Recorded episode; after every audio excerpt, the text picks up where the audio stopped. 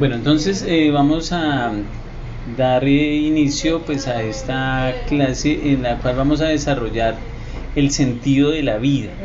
Y quisiera hacer antes un, resumen, una síntesis de lo que pues hemos ya desarrollado eh, para que tengan en cuenta y para que llevemos como ese hilo conductor o ese proceso. Recuerden que en grado décimo nos interesa mucho el proyecto de vida personal.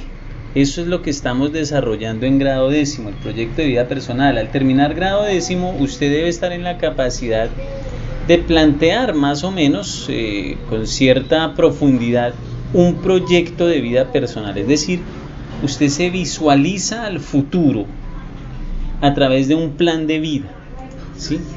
Eh, no es ir a la deriva por la existencia, a ver en qué caigo, en qué me toca, a ver qué sale por ahí. No, sino que usted debe emprender ya en décimo una reflexión seria y profunda sobre su existencia y sobre sus posibilidades de ser. Muy importante eso. ¿Qué puedo ser en el mundo, en la vida? ¿Cuáles son mis eh, cualidades, mis facultades? ¿En dónde me puedo desempeñar bien? ¿Qué quiero para mí? ¿Qué no quiero para mí? ¿Sí? Y eh, para ello entonces se dan en este curso Ética y Religión, grado décimo, se dan las herramientas para que usted haga esa reflexión. Lo importante es esa reflexión de proyecto de vida personal, donde se tracen metas, jóvenes, metas, metas, muy importante, objetivos de vida, donde usted diseñe planos, no de arquitectura ni de ingeniería, sino eh, planes, diseños de su vida a futuro. ¿sí? Es un proyecto, es idear eh, aquella existencia que usted quiere tener más adelante, donde usted se da la tarea de construir una obra muy importante que es la obra de su propia existencia. Les decía en eh, anteriores audios que no se trata de un carpintero o un constructor, un albañil que le va a construir la vida, no, es usted mismo quien se va a construir la vida. Pero para que usted pueda construir la vida, pues debe darse a la tarea de, pensar y reflexionar sobre la vida humana. ¿Cómo voy, a, voy a construir algo sobre lo que no sé? No tengo idea. Entonces, por eso esta reflexión también gira en torno al sentido de la vida, gira en torno a la realidad, gira en torno a sus posibilidades y potencialidades, a lo que usted es capaz. Entonces eh, observamos un video, ahí está en el blog, eh, un video donde nos invitaban a soñar, ¿te atreves a soñar? Y nos decían, oiga, eh, hay una zona de confort, hay una zona de aprendizaje, hay una zona de pánico, de miedo y hay una zona de crecimiento y desarrollo. ¿Te atreves a soñar? ¿Te atreves a vivir tu vida, a ser dueño de tu vida, a construir tu vida? para que más adelante usted no esté diciendo, ay no, es que yo estoy decepcionado, angustiado, triste, desesperanzado porque es que mi mamá me desgració la vida, mi papá me arruinó la vida. No, no, no seamos así irresponsables. Es usted con sus acciones, decisiones el que construye su vida, el que orienta por lo menos su vida y decide su futuro. Continuamos en un segundo momento y les dije, bueno, ahora, si usted quiere construir su proyecto de vida, lo mínimo que debe hacer es conocer la realidad, es decir, ubicarse en la realidad, dónde estoy parado, cuál es esa condición humana, esa realidad que me corresponde, no sobre alucinaciones, fantasías, sobre espejismos, sobre imaginaciones que tengo de la vida, donde yo me creo poco yo, o me creo Superman o Batman, no, no, no sobre la realidad, con base en la realidad. Por eso estudiamos la realidad de la condición humana. Y ahí mencionamos cuatro elementos, jóvenes. Primero, contingencia. Eso también lo pueden encontrar ahí en el blog, ahí está. La fragilidad, la mortalidad, la caducidad, la enfermedad. Debemos valorar y evaluar que somos débiles, que en cualquier momento puedo enfermar, puedo morir, que necesito de cuidados, no solo físicos, corporales, sino mentales, también espirituales. Porque esta carne, esta realidad es débil. No es hierro, no es acero, no son rocas, es débil. Resulta que mi realidad también es incierta, aparece la incertidumbre. Todo ser humano, no se preocupe que en este piso de la incertidumbre estamos parados todos. ¿Cuándo me voy a morir? ¿Cómo me va a ir en la vida? ¿Qué va a ser de mi futuro? ¿Me voy a enfermar? ¿No me voy a enfermar? Tiro los dados y no sé qué número va a salir. Entonces la incertidumbre es algo que nos va a acompañar toda la existencia. La ambivalencia los dobles valores. Todo es bueno y malo al mismo tiempo. ¿Cómo así, profe? Claro, algo que es muy malo para usted puede que sea bueno para otro o puede que ese mismo mal termine generándole a usted un bien grande. Un ejemplo concreto. Usted tenía un vuelo en avión, perdió ese vuelo, no pudo subir a ese vuelo, lo dejó el avión y usted empieza a lamentarse, ay, qué vida tan triste la mía, perdí el vuelo, no, qué desgracia, qué infortunio, que... Y resulta que esa noche ese avión se cayó, usted se salvó. Entonces lo que para usted era una desgracia, un infortunio, un mal inmenso, terminó siendo lo mejor. Y en el baile de la vida, muchachos, en la danza de la vida, cuando usted se dé a reflexionar y a pensar qué es la vida humana, se va a dar cuenta de esta ambivalencia, de estos dobles valores. Eso que como que es bueno o es malo, es bueno y es malo, y de, y de otros muchos valores. Y pasamos al tema de la contradicción. Si no, soy y no soy al mismo tiempo. Soy estudiante, pero no me gusta estudiar, entonces no soy estudiante. Eh, me gusta y no me gusta, quiero y no quiero, te amo y te odio. Y esas son las contradicciones de la vida, así es la vida, contradictoria. Eh, porque la vida maneja conflictos internos y externos en los que se mueve la dinámica de la realidad. Ay, qué bueno ir a trabajar, qué rico. Ay, no, el trabajo, no, eso ahí uno vive encerrado, no, ay, qué bueno ir, salir de Yopal, ir a estudiar a otro lado. Ay, no, qué duro salir del seno de mi mamá, de mi papá, mi familia. Así es la vida, muchachos, una contradicción, una contradicción. Ay, qué bueno casarme, mi esposa, mi esposo. Ay, qué martirio este señor, esta señora. Pues así es la vida, muchachos. Y usted debe aprender a leer, que era lo que quería decirles hoy. Un buen proyecto de vida se hace sobre la base de una buena lectura, de una buena lectura de la vida. Ay, sí, profe, yo soy experto en leerle la vida a mi abuelita, a mi mamá, a mi papá. No, no, no, no, no, no, no. Es de leerle la vida a su abuelita, a su mamá, a su papá. De una buena lectura de su vida.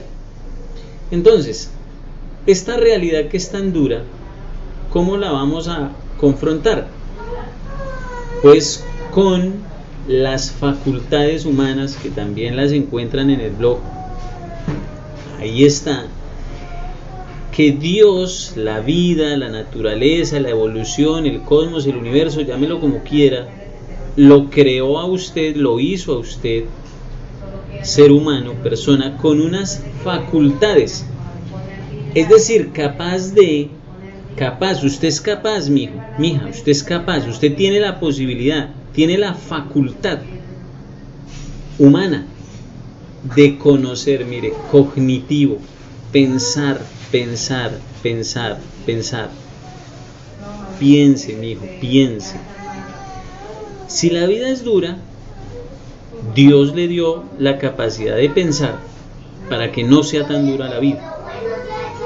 Miren que un gato, un gato confronta la vida con lo que tiene. El gato tiene una realidad y él se enfrenta a esa realidad con garras y dientes, con su agilidad, su curiosidad, con toda su destreza. Eso hace el gatico. Usted humano, yo humano, hacemos exactamente lo mismo. Nos enfrentamos a la vida, confrontamos la vida con lo que tenemos. Ay, profe, pero yo no tengo garras ni dientes. Exacto, por eso. Entonces, como no tiene garras ni dientes, tiene cerebro inteligente, capaz de pensar. Entonces, confronte la vida con su pensamiento. Piense, hermano, antes de actuar. Piense la vida.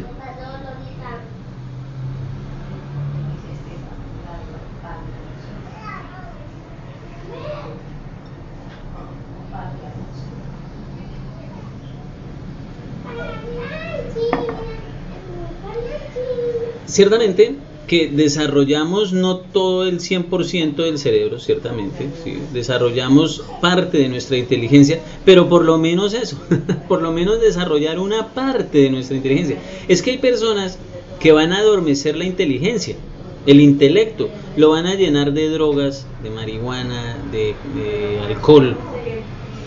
Y entonces ahí uno dice, y les va a ir pues terrible en la vida, porque sí, con la capacidad de pensar, no siempre le va bien a uno en la vida. Imagínese sin esa capacidad.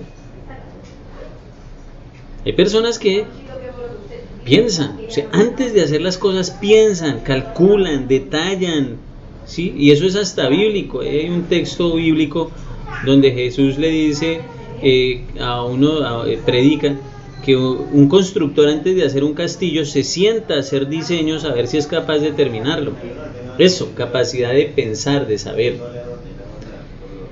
en la medida que podamos, ciertamente que habrá un 100% del desarrollo intelectual, algunas personas harán el 10, otras el 5, otras el 20, otros serán genios y harán mucho más, pero por lo menos darnos a la tarea de pensar, de estudiar, de leer, de reflexionar. No es solo ir por la vida ahí como como caiga. No, no, no, no, no, no. Para eso se nos dio esa facultad. Otra facultad muy importante, la afectiva. Es decir, somos seres emocionales, sentimentales, afectivos. Nos afecta, nos duele, sentimos lo que pasa en nuestra realidad. Por ejemplo, tenemos a Firulais, a Fifi, el perrito, Firulais, Fifi, Lord Byron, llámelo como quiera, el perrito. Y resulta que viene alguien y le da una patada al perrito. Usted, humano, se siente se afecta. ¿Por qué? Porque es afectivo, hermano. Mija, mijo, porque es afectivo.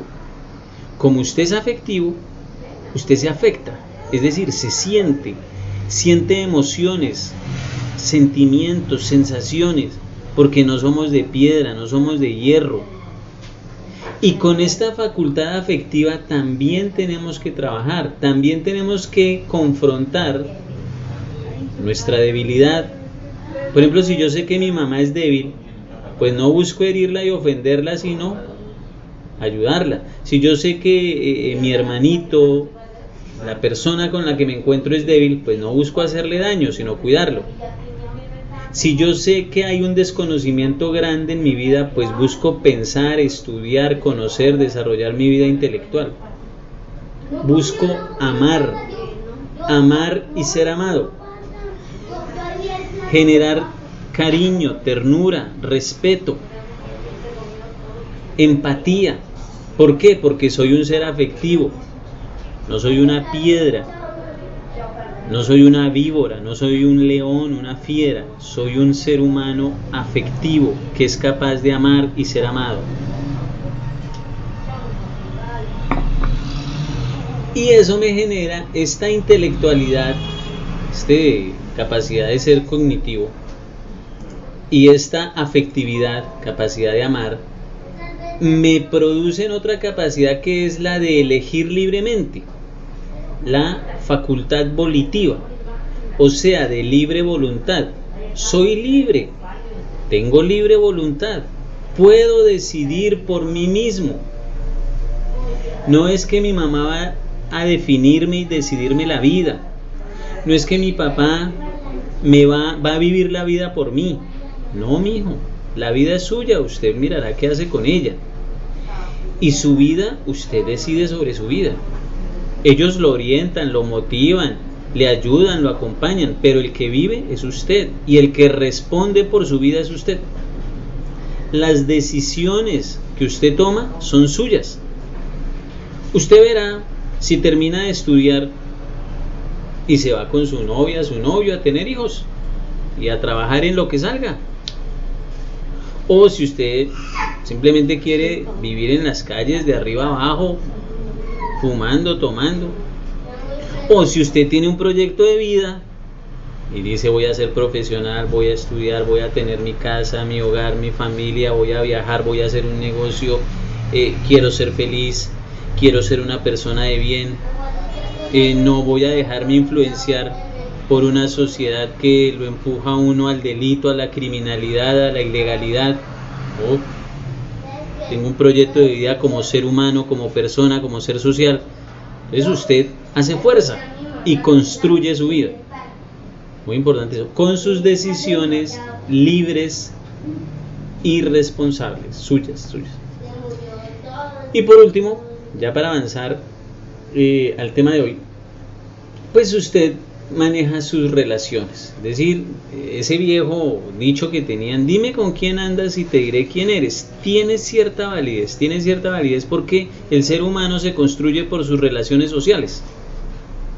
Nosotros hablamos castellano, español, porque desde niño venimos siendo influenciados por un contexto que habla castellano, español, y no hablamos mandarín porque desde niños no hemos escuchado ese idioma, ¿no? Socialmente socialmente nos han construido, y esa es la construcción social en el sujeto, eh, por esa influencia, por esas relaciones. Entonces, sus relaciones, mijo, con las personas con las que usted se relaciona, lo construyen o lo destruyen. Le aportan o le restan. Por eso es que hay que relacionarse bien, muchachos. Sus amigos, personas que lo ayuden, eh, a construir como ser humano, deportivamente, intelectualmente, culturalmente, espiritualmente, económicamente. Para todos esos elementos sociales o culturales, usted necesariamente debe entrar en relación con otras personas. Un, un negocio es una relación. Un encuentro afectivo, sentimental, amoroso, es una relación. Un aprendizaje es una relación. Eh, aprender un arte, desarrollar una técnica, es una relación. Ir a una fiesta y estar en un concierto, es una relación. Entonces no nos podemos escapar de las relaciones, pero que sean relaciones constructivas, vínculos que sostienen a la persona eh, de manera que lo rodea. Bueno, para hoy, para esta semanita, tenemos entonces el sentido de la vida. Voy a hacer solo una breve introducción a este sentido de la vida y eh, pues después lo, lo ampliamos. Ya hemos dicho entonces, hice este resumen, esta síntesis para ubicarnos, jóvenes, que me preocupa que avancemos, pero ustedes crean que los temas son como sueltos, como que ah, ese tema de allá no tiene nada que ver con el de acá. No, no, no, no, esto, esto es progresivo, esto es esto va unido porque estamos desarrollando realmente un solo tema para todo el año. ¿Cuál, profe? El proyecto de vida personal. No se le olvide, grado décimo. ¿Qué es lo que desarrollamos en grado décimo? El proyecto de vida personal. Entonces, quiero construir mi proyecto de vida personal. Profe, ¿qué tengo que hacer? Entonces ahí es donde yo le digo, primero, saber qué es un proyecto de vida personal. Segundo, conocer la realidad, la condición humana, conocer la realidad, porque su proyecto es sobre una realidad, no sobre una fantasía. Tercero, conocerse a sí mismo en sus facultades, capacidades.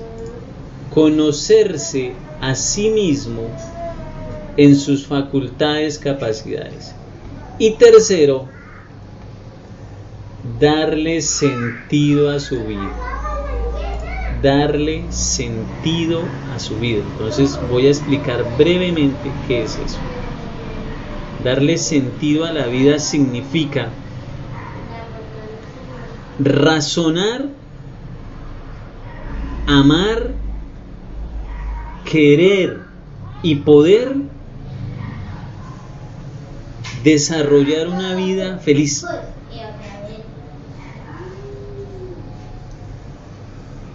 Querer. Si usted no quiere, si usted no quiere ser feliz, si usted no quiere ser profesional, si usted no quiere vivir, si usted no quiere desarrollar su vida, a, querer es imposible obligar, ¿no? Es querer, eso, nace de allá adentro, es como el que quiere jugar fútbol, yo quiero jugar fútbol y se pone el uniforme y va a jugar fútbol, yo quiero bailar y se pone el traje para bailar y va a bailar, yo quiero estudiar y se sienta a las 2, 3, 7 de la mañana a estudiar, 8, 9 de la noche, porque quiere, pero si no quiere, mijo, y ese es el tema con las juventudes hoy, que las juventudes no saben ni lo que quieren. Muchos no saben ni lo que quieren. ¿Qué quiere, mijo? Dígame, ¿qué quiere? No, dormir. Echar pola. Tenga claridad qué quiere. Amar su vida. Es decir, darle dignidad, respetarse, quererse, valorarse.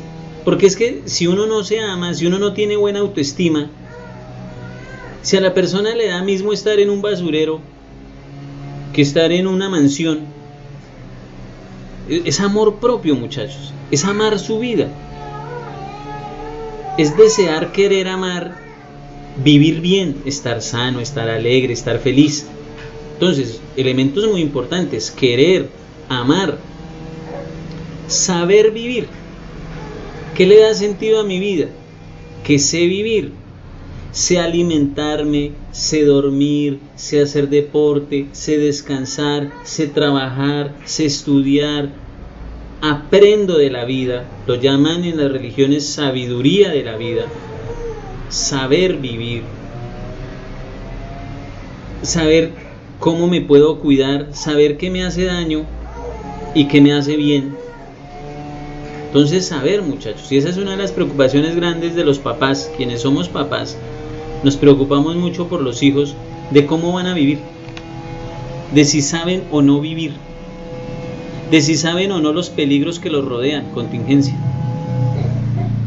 De saber vivir, querer vivir, amar la vida y poder tener la capacidad, la facultad de poder realizar las cosas, de poder desarrollar su vida. Bueno, estos cuatro verbos, llamémoslo así, son los que le van a dar sentido a la vida, ¿no? Saber, querer, amar y poder. Dejémoslos ahí. Hay otros más, pero bueno, dejemos estos. Saber, querer, poder y amar. Van a ser esos cuatro verbos los que le van a dar sentido a la vida, o sea, sabor. Que a mí me gusta vivir, que estoy feliz de vivir acá. Y entonces les voy a recomendar una obra, se las voy a dejar en el blog, voy a dejarles el link en el blog Ahí en este blog les voy a dejar una obra eh, que se llama El sentido de la vida de Víctor Frank. Es un hombre, y con esto concluyo, es un hombre psiquiatra, psicólogo que vivió en Auschwitz en la Segunda Guerra Mundial. Él era judío. Y los nazis odiaban, detestaban a los judíos, los trataban como animales, los llamaban cerdos, marranos animales, no eran personas. Para los nazis, los judíos no tenían la dignidad de personas, sino que eran animales. Por eso los esclavizaron, hicieron experimentos con ellos, los torturaban, los asesinaban, los metían en estas cámaras de gas y no tenían remordimiento de conciencia porque en la idea nazi ellos no eran personas, sino eran animales, eran bestias, marranos. Y, se convencieron los nazis de eso, que ellos eran una raza superior y los demás éramos razas inferiores y que ellos tenían que dominarnos, incluidos los judíos, y eh, prevalecer esa raza superior sobre estas razas inferiores consideradas esclavos, animales, demás. Este señor Víctor Frank entra a Auschwitz y todos los días se salva de morir todos los días. Él no narra, hay que leerse el libro, muchachos. Aquí es donde yo digo que están los buenos estudiantes. Los buenos estudiantes son los que cuando yo le pase este libro, se lo ponga ahí en el blog o se lo mande al WhatsApp, el link del libro, usted se lo lee. Entonces usted es un excelente estudiante. ¿Por qué? Porque lee. No porque yo le voy a poner una nota. No, eso es lo de menos. Usted lo lee porque le interesa tenerle y encontrarle sentido a la vida. Entonces este señor va a padecer mucho, va a sufrir mucho y va a ver cómo eh, algunos de sus eh, compañeros pierden el sentido de la vida y mueren. Dejan de hallarle gusto a la vida, incluso algunos cometen suicidio, otros se hacen asesinar, otros se dejan morir porque le perdieron el sentido a la vida. Y este señor va a narrar que él tuvo muchas ganas de morir y que solo un pequeño hilo, un hilito, todos nosotros tenemos un lazo súper grueso de hilos de metal. Este señor tenía solo un leve hilito y de ese hilo pendía su vida.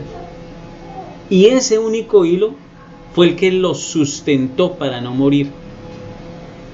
Y a ese pequeño hilo fue al que él llamó sentido de la vida. Mientras usted tenga un pequeño hilito para vivir, usted le da sentido a la vida, le mete ganas a este cuento, le mete ganas a su existencia, hace un proyecto de vida, sale adelante, desarrolla toda su potencialidad, no se queda en el muro de las lamentaciones, ni se derrota, ni se derrumba, sino que le mete ganas a la vida, es feliz y hace feliz a los demás. Entonces les voy a dejar ese librito ahí más adelante en algún conversatorio con los que hayan leído, ojalá que sean todos, pues hacemos una charlita de ese libro tan interesante que se llama En búsqueda del sentido de la vida de Víctor Frank, eh, escrito eh, en el contexto de esta Segunda Guerra Mundial. Bueno, jóvenes, eso era lo que quería compartirles, así como a grosso modo de introducción a este tema del sentido de la vida.